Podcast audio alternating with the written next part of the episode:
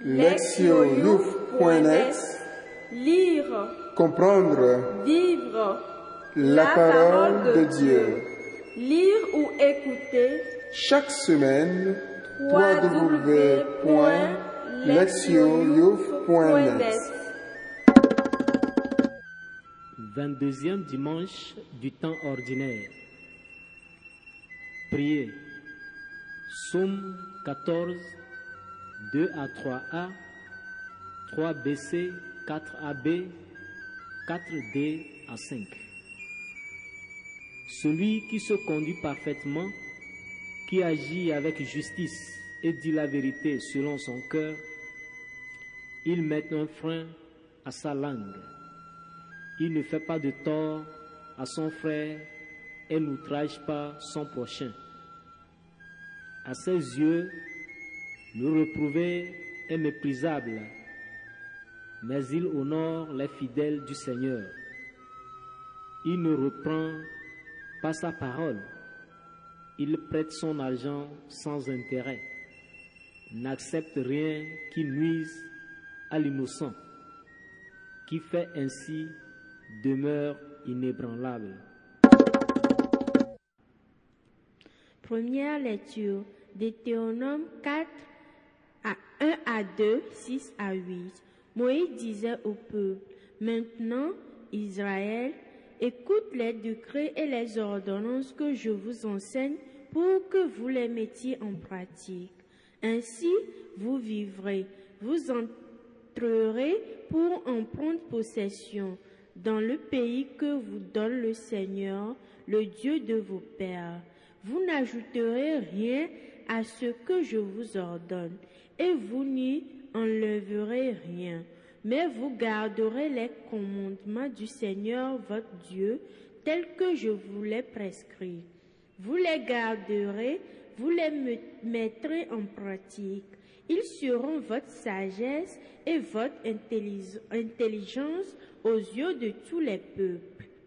Quand ceux-ci entendront parler de tous ces décrets, ils s'écrieront, Il n'y a pas un peuple sage et intelligent comme cette grande nation. Quelle est en effet la grande nation dont les dieux soient aussi proches que le Seigneur notre Dieu est proche de nous chaque fois que nous l'invoquons? Et quelle est la grande nation dont les décrets et les ordonnances soient aussi justes que toute cette loi que je vous donne aujourd'hui? Deuxième lecture. Jacques 1, versets 17 à 18, 21b à 22, verset 27. Mes frères bien-aimés, les présents, les meilleurs, les dons parfaits proviennent tous d'en haut. Ils descendent d'auprès du Père des Lumières, lui qui n'est pas comme les astres, sujet au mouvement périodique ni aux éclipses. Il a voulu nous engendrer par sa parole de vérité pour faire de nous comme les prémices de toutes ces créatures. Accueillez dans la douceur la parole semée en vous. C'est elle qui peut sauver vos âmes. Mettez la parole en pratique. Ne vous contentez pas de l'écouter. Ce serait vous faire illusion. Devant Dieu notre Père, un comportement religieux pur et sans souillure, c'est de visiter les orphelins et les veuves dans leur détresse et de se garder sans tâche au milieu du monde. Évangile. Marc 7, versets 1 à 8, versets 14 à 15, versets 21 à 23.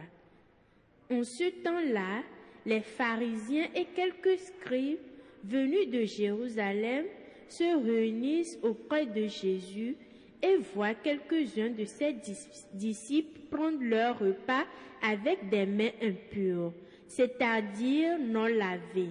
Les pharisiens, en effet, comme tous les juifs, se lavent toujours soigneusement les mains avant de manger. Attachement à la tradition des anciens, et au retour du marché, ils ne mangent pas avant de s'être aspergés d'eau et ils sont attachés encore par tradition à beaucoup d'autres pratiques. Lavage de coupe, de carafes et de plats.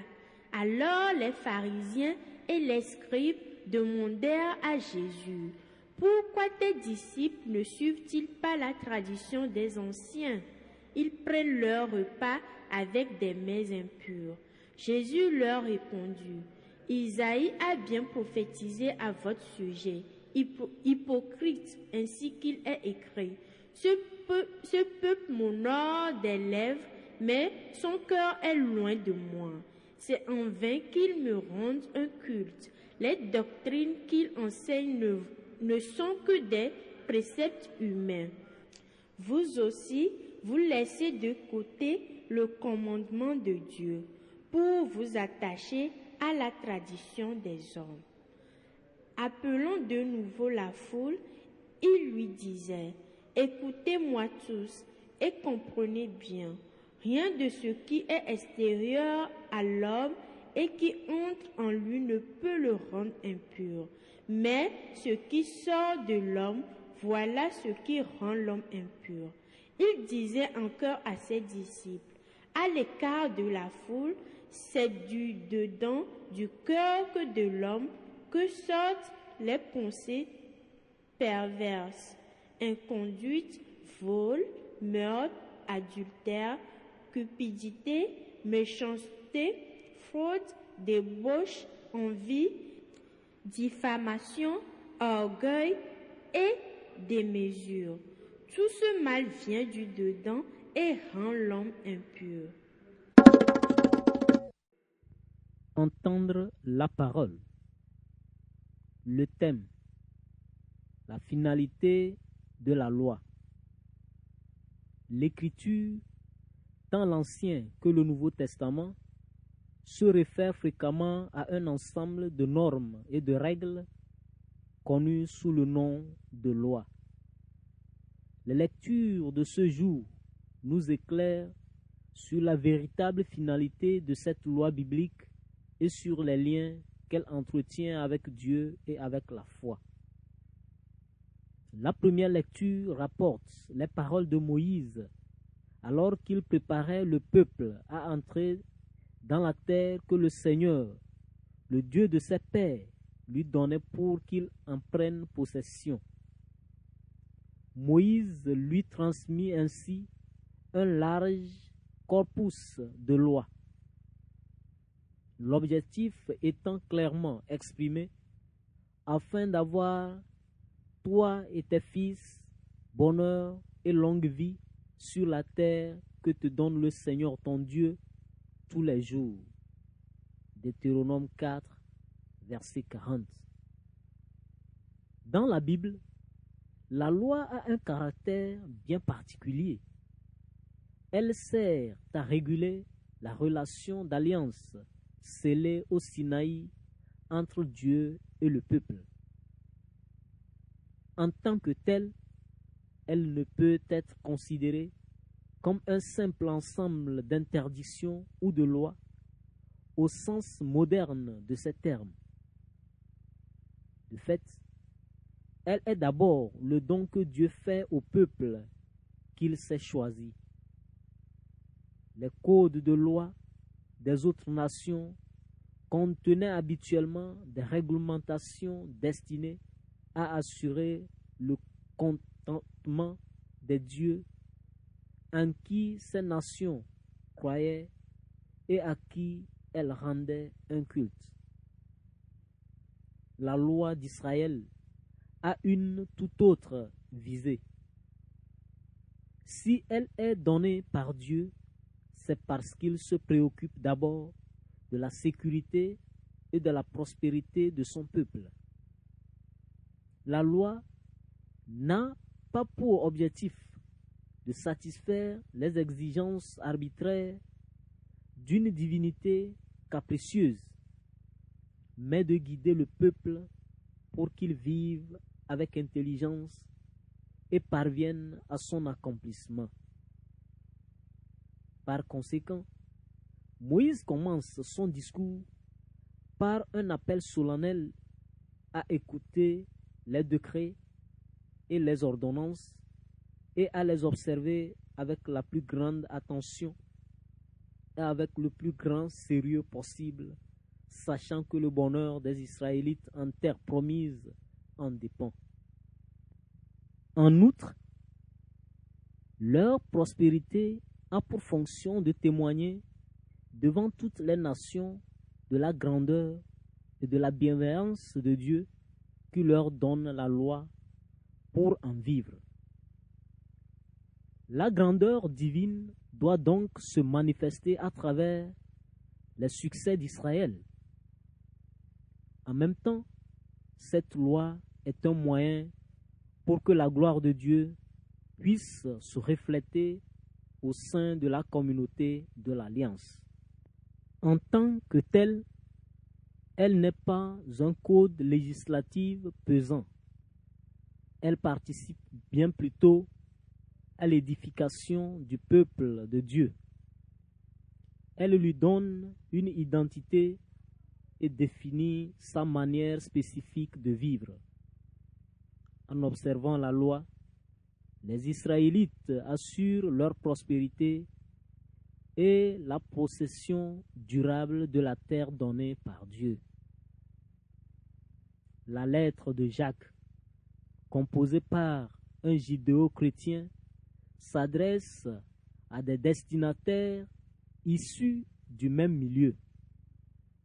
Elle contient de nombreuses instructions et exhortations qui, en un certain sens, ressemblent à celles du livre du Deutéronome. La lecture d'aujourd'hui est tirée de l'introduction qui pose les fondements de toute l'épître. L'auteur affirme ceci. De la même façon que les Israélites ont reçu le don de la loi, Dieu, le Père des Lumières, a voulu combler les chrétiens et les chrétiennes des présents les meilleurs des dons parfaits. Comme ce fut le cas pour Israël, le premier de ces dons est celui de l'élection. Par la parole qu'il leur a révélée, Dieu a fait d'eux les prémices de toutes ces créatures. Au cœur de l'univers, les croyants et les croyantes ont été mis à part pour être le peuple que Dieu s'est choisi. Ce statut unique doit se refléter dans une vie impeccable où il n'y a pas de place pour les pratiques immorales ou pour toute espèce de méchanceté. Comme les Israélites avant eux, les chrétiens et les chrétiennes sont appelés à rayonner la bonté et la sainteté de Dieu. Les croyants et les croyantes deviennent le peuple de Dieu grâce à la parole de vérité qui est le message même de l'Évangile. Par conséquent, leur vie de foi, leur religion doit être celle de personnes qui s'appliquent à mettre la parole en pratique. Deux types d'actions manifestent leur identité. En premier lieu, ils ou elles doivent se montrer soucieux ou soucieuses des questions sociales et vivre un amour concret à l'égard des défavorisés et des personnes des plus vulnérables de leur communauté, telles les veuves et les orphelins. Dans le système patriarcal, la perte d'un soutien masculin signifiait la perte de ses droits légaux et le risque d'être spolié. C'est ce dont souffraient fréquemment les veuves et les orphelins. En second lieu, les chrétiens où les chrétiennes doivent se garder sans tâche au milieu du monde, ce qui implique de vivre suivant des critères moraux et religieux différents de ceux qui prévalaient dans la société païenne environnante. L'attention portée aux gens rejetés et marginalisés devrait être l'un des signes concrets de l'opposition des croyants et des croyantes aux structures et aux pratiques païennes du monde de leur temps. Comme les Israélites avant eux, les chrétiens et les chrétiennes sont considérés comme un peuple investi d'une mission particulière et porteur d'une identité distincte. Leurs différences reflètent la différence du Dieu unique et leurs actes contribuent à transmettre au monde les dons parfaits de Dieu. Les pharisiens et les scribes contemporains de Jésus étaient connus pour leurs soucis presque fanatiques de l'observance de la loi en ses moindres détails. Voulant être totalement fidèles à Dieu, ils développèrent tout un ensemble de régulations contraignantes. Régulations précisaient comment un croyant israélite devait accomplir la loi donnée par Moïse. Cet ensemble constituait la tradition des anciens. L'exigence relative au lavage rituel des coupes et des plats avant chaque repas est un bon exemple montre combien ces instructions étaient minutieuses. Apparemment, les disciples de Jésus transgressaient quelques-unes de ces prescriptions. Les chefs en furent scandalisés et les dénoncèrent à leur maître Jésus, ce qui donna à ce dernier l'occasion d'exposer ses vues sur la manière d'accomplir la loi de Dieu. Jésus ne violait pas la loi. Il ne s'opposait pas non plus à sa pratique. C'était un juif fidèle, bien décidé à l'accomplir. Mais il se distinguait des scribes et des pharisiens sur la façon dont elle devait être observée. Alors qu'il se focalisait et insistait sur la conduite extérieure, Jésus exhortait à laisser la loi façonner le cœur, tandis que les chefs se polarisaient sur ces aspects rituels et légaux. Jésus donnait la primauté de ces dimensions morales et éthiques. Citant Isaïe, il accusa d'hypocrisie les leaders religieux. Leur insistance sur le comportement extérieur et rituel, allant de pair avec la multiplication de règles détaillées, en arrivant à faire perdre de vue l'intention de Dieu lors du don de la loi à son peuple.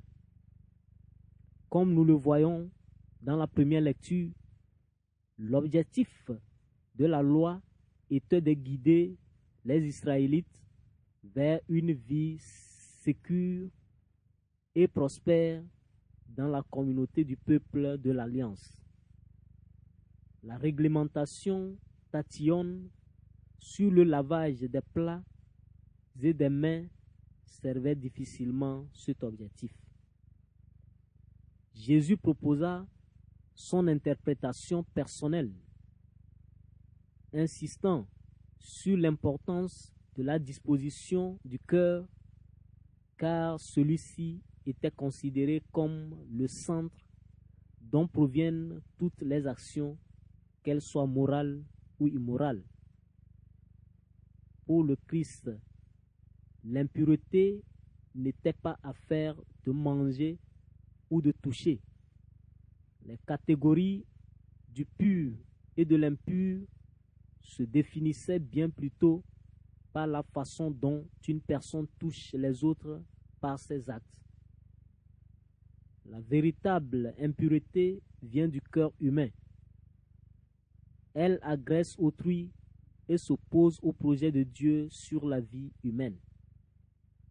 Le but de la loi est de façonner la vie humaine de telle sorte qu'elle donne à percevoir le divin législateur Dieu. La loi est destinée à conduire ceux qui adhèrent vers une vie de bonheur et de bénédiction dans le monde. Elle a pour objectif d'apporter aux humains le bien-être. Les trois lectures de ce jour expriment toute cette vérité essentielle. Moïse a affirmé que son peuple pouvait parvenir à la grandeur en mettant en œuvre la loi. Jacques dit qu'en répondant à la parole de Dieu, les chrétiens et les chrétiennes pratiquent la vraie religion. Voilà leur loi. Quant à Jésus, il enseigne que l'observance juste de la loi est affaire de moralité plutôt que d'observance rituelle ou légale. Ceux et celles qui comprennent son enseignement et le suivent sont ceux et celles dont parle le psalmiste en disant qu'ils se conduisent parfaitement et agissent avec justice. Écoutez la parole. La liturgie d'aujourd'hui invite à réfléchir sur cette thématique importante, à savoir ce qui informe notre conduite vis-à-vis de nous-mêmes, de Dieu, des autres.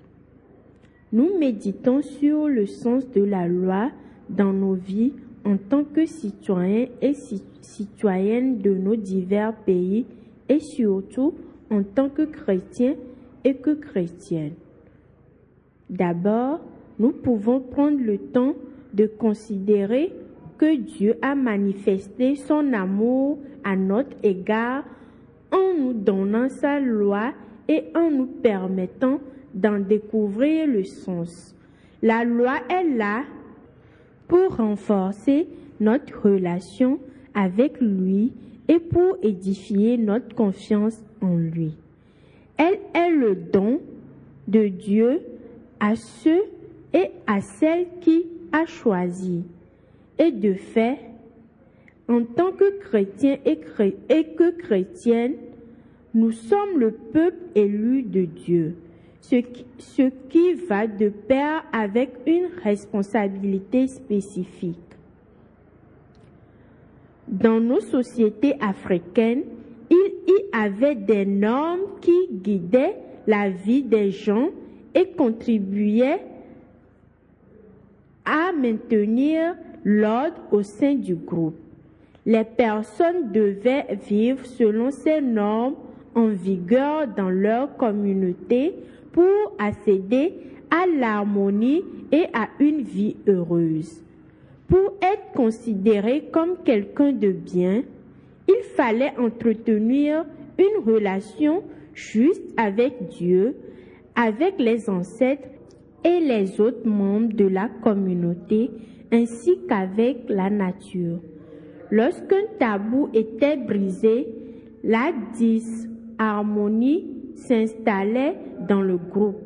Voilà pourquoi les gens s'efforçaient de bien vivre avec Dieu, les ancêtres, les autres, l'environnement, tout cela pour éviter toute espèce de disharmonie.